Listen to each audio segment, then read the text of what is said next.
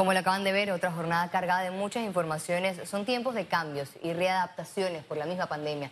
Y en eso, para eso estamos enfocados acá en Econews, porque somos las noticias que son noticias. Iniciamos enseguida.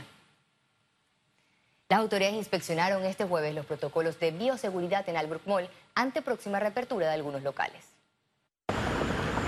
Desde este lunes 17 de agosto, Albrook Mall dará acceso a clientes para que puedan ingresar hasta la puerta de comercios y retirar sus paquetes. Presentar la factura de la compra, la cual va a ser inspeccionada al momento de entrar y verificada con la lista eh, que nos va a mandar los comercios de las personas a las cuales ellos le han eh, hecho alguna venta. Para el acceso estarán habilitadas cuatro entradas, las de los pasillos del elefante, canguro, tigre y la orca. Al llegar y ser verificada la compra, pasarán por detección de rostro y medición de temperatura. Deberán desinfectar manos con gel alcoholado. Y una vez en la puerta del local, deberán cumplir con distanciamiento, el cual está marcado en el suelo. Todas estas medidas fueron revisadas este jueves en un recorrido de inspección del Ministerio de Comercio e Industrias al MOL. Ellos han cumplido con todo el requerimiento que se le ha planteado de bioseguridad, del distanciamiento, de la toma de temperatura, del monitoreo de la cantidad de personas que van a ir entrando y saliendo del mall. Alrededor de 60 tiendas abrirán en este centro comercial y solo permitirán el ingreso del 25% de su capacidad. Lo que queremos es que los días de hombre vengan los hombres, los días de mujeres puedan salir las mujeres y que esto sea un plan piloto para que nosotros podamos ir revisando y recomendando otras actividades que puedan ir aperturándose y también la flexibilidad en el tema del horario. Aunque el área de food court se mantendrá cerrada, realizan nebulizaciones y separación de mesas. Le manifestamos al ministro la necesidad que tenemos y queremos impulsar a que eh, los restaurantes abran en su modalidad de pick-up, que también sea para llevar, lo cual también manifestó que estaba de acuerdo, así que vamos a tener una reunión próximamente con el personal del MINSA para ir hacia ese paso. El impacto del cierre por pandemia provocó el cierre total del 10% de los locales del mall. Reiterarles que no se trata de una reapertura total del centro comercial, sino de las actividades aprobadas por el Ministerio de Salud, hablando de salones de belleza, barberías, boutiques y comercio al detal. Ciara Morris, Econews. Con la apertura de actividades económicas el próximo lunes, el gobierno espera el aumento en la recaudación de impuestos y reactivación de la economía tras más de 1.300 millones de dólares en caídas de ingresos por la pandemia. Bueno, aquí lo importante es tomar en cuenta que algunas de esas empresas ya estaban haciendo ventas en línea, ¿no?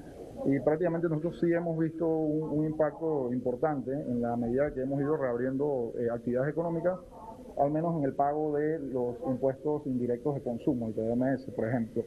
Aquí todo va a depender de, obviamente de que nosotros podamos controlar eh, la situación de salud para que más personas puedan continuar trabajando, reactivar empleos y por supuesto que en cierta medida también consumir tanto eh, en comercio al por menor como en restaurantes y otro tipo de actividades. La directora nacional de Salud Pública, Nayat Porcel, reiteró los factores que permiten la reapertura de nuevas actividades a partir del lunes que las curvas están logrando una cierta estabilización que es progresiva, que es pequeña, pero que se está viendo de esta forma.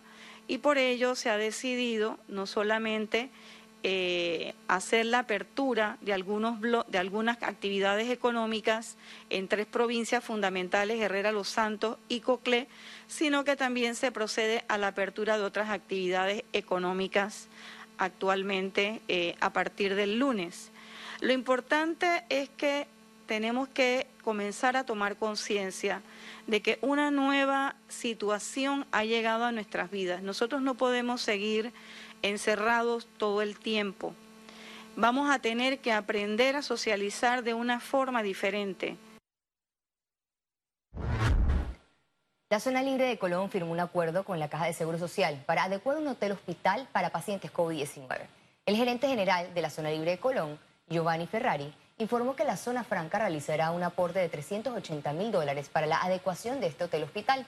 El objetivo es dar a los pacientes la posibilidad de cumplir una mejor cuarentena fuera de sus hogares y así evitar el riesgo de contagios familiares. La zona libre también aportará a los gastos operativos de este hotel hospital como alimentación, luz y agua, entre otros.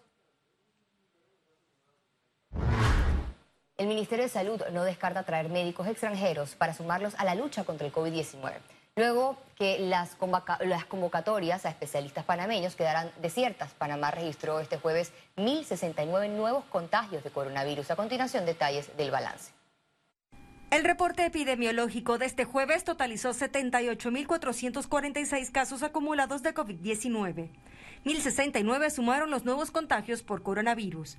1.673 pacientes se encuentran hospitalizados, 158 en cuidados intensivos y 1.515 en sala. En cuanto a los pacientes recuperados clínicamente, tenemos un reporte de 52.210. Panamá sumó un total de 1.722 fallecidos, de los cuales 19 se registraron en las últimas 24 horas. Este jueves, el Ministerio de Salud multó al alcalde de Panamá, José Luis Fábrega, con 5 mil dólares por incumplir la cuarentena y cerco sanitario el pasado primero de agosto, cuando fue encontrado infraganti por las autoridades en la playa en Coronado durante un sábado de cuarentena total, hecho que trascendió en las redes sociales. El proyecto de ley de la Asamblea Nacional que busca que FCC ceda la ciudad hospitalaria al Estado, de al Estado es inconstitucional, coinciden expertos. Lo veo más como una especie de presión, eh, extorsión o chantaje a la empresa, como para obligarla a sentarse a negociar. Es la opinión del exdirector de Contrataciones Públicas, Roberto Ruiz Díaz, quien aseguró que la ley no es necesaria y que podría acarrear demandas contra el Estado. Porque aquí estamos violando entonces el principio ese de la seguridad jurídica. ¿Qué empresa va a venir a participar en Panamá de un acto de licitación de esta magnitud cuando sabe que una asamblea legislativa en cualquier momento va a estar aprobando leyes para quitarle los proyectos. Lo que deben es reforzar dentro de los contratos de la administración pública las causales por las cuales tú le puedes rescindir los contratos. El proyecto aprobado por la Comisión de Salud y presentado por el diputado Cristiano Adames regularía el artículo 50 de la Constitución que establece el predominio de los intereses del Estado sobre los particulares. Que atenta contra la seguridad jurídica contra la constitución, contra la separación de poderes, contra la institucionalidad de un país. Aquí imagínense que cada contrato que hace el órgano ejecutivo pudiera ser, pudiera ser objeto de algún proyecto de ley que dijera cómo resolver algún tipo de controversia. El debate se da en medio de la exigencia de 65 millones de dólares por parte de la empresa española por permanencia extendida. No creo que a través de una ley sea debe buscarse la manera en que ambas partes se sienten a la mesa y puedan negociar de una manera ventajosa para el Estado. El presidente Laurentino Cortizo negocia con FCC para buscar un acuerdo de la entrega de la ciudad hospitalaria y que sea también habilitada con camas para pacientes COVID-19. Félix Antonio Chávez, Econius. La Comisión de Economía y Finanzas aprobó en primer debate el proyecto que crea un régimen especial de impuestos sobre la renta a las micro, pequeñas y medianas empresas, empresarios y emprendedores. La iniciativa presentada por el órgano ejecutivo está destinada para personas jurídicas como naturales en calidad de contribuyentes donde la renta bruta o ingresos totales anuales no exceda los 500 mil dólares. La medida es una de las principales propuestas del presidente Cortizo para la reactivación económica. En la comisión también fue aprobado en primer debate el proyecto que incentiva la masificación de pruebas de COVID-19. El asesor de Seguridad Nacional de Estados Unidos, Robert O'Brien, viajará a Panamá la próxima semana. El Consejo de Seguridad Nacional de Estados Unidos informó en Twitter que O'Brien visitará dos socios claves en la región, Panamá y Colombia. Destaca que trabajan en estrecha colaboración con Panamá para promover la democracia y la seguridad, expandir el comercio, la inversión y combatir el COVID-19. Economía. El Centro de Operaciones Controladas del Aeropuerto de Tocumen iniciará labores este viernes de manera eh, coordinada, el MINSA y, Aeronáutica Civil, que es la entidad pues, que regula la aviación, eh, estaremos haciendo coordinaciones con las aerolíneas para tener mayor cantidad de vuelos eh, y de operaciones en el aeropuerto para aquellas personas que, quieran llegar a sus hogares de distintos países de la región. En el día de mañana, pues iniciaremos con aproximadamente nueve ciudades en las cuales pues van a estar eh, llegando vuelos aquí en el aeropuerto haciendo tránsito hacia su destino. En gabinete extraordinario, el Ejecutivo aprobó el pago de 50 dólares como compensación de décimo tercer mes para trabajadores con contratos suspendidos. Este aporte global asciende a 12 millones y medio de balboas e impactará a unos 250 mil trabajadores que pertenecen y permanecen con sus contratos suspendidos en la base de datos del Ministerio de Trabajo. El desembolso se realizará a través de la cédula de los beneficiarios. El Ministerio de Desarrollo Agropecuario aseguró que hay otras alternativas de leche deslactosada en el mercado. Estas declaraciones se dieron luego que la empresa Nevada advirtiera de un desabastecimiento de este tipo de leche. El viceministro Carlo Roñoni indicó que los consumidores encontrarán leche deslactosada en los supermercados, pero de otras marcas, debido a que Nevada no ha podido renovar sus permisos para importar el producto de Costa Rica. Bueno, esa marca en particular no la van a poder encontrar hasta tanto no se resuelva el tema de la renovación de los permisos. Sin embargo, hay otras alternativas y nosotros hemos estado monitoreando los supermercados y los puntos de venta y hemos visto que hay bastante variedad de leche y hay suficiente oferta para el consumo nacional. Gremios empresariales y la Autoridad de Turismo realizarán la primera experiencia Panamá Expo del 25 al 27 de septiembre, una feria virtual de turismo que promoverá a Panamá como destino turístico de clase mundial.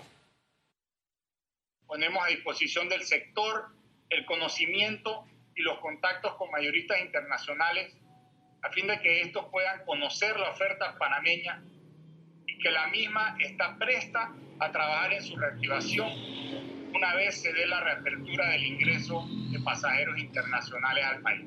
Y también la oportunidad de mostrar una visión de país que estamos trabajando para replantearnos eh, el producto turístico panameño, para hacerlo más atractivo a las nuevas generaciones, para hacerlo más atractivo también para este momento que estamos viviendo alrededor del mundo. Al regreso internacionales y recuerde si usted tiene la oportunidad de vernos en pantalla, puede hacerlo en vivo desde su celular a través de una aplicación destinada a su comodidad, es Cable Onda Go. Solo descárguela y listo, ya venimos. Quédese con nosotros.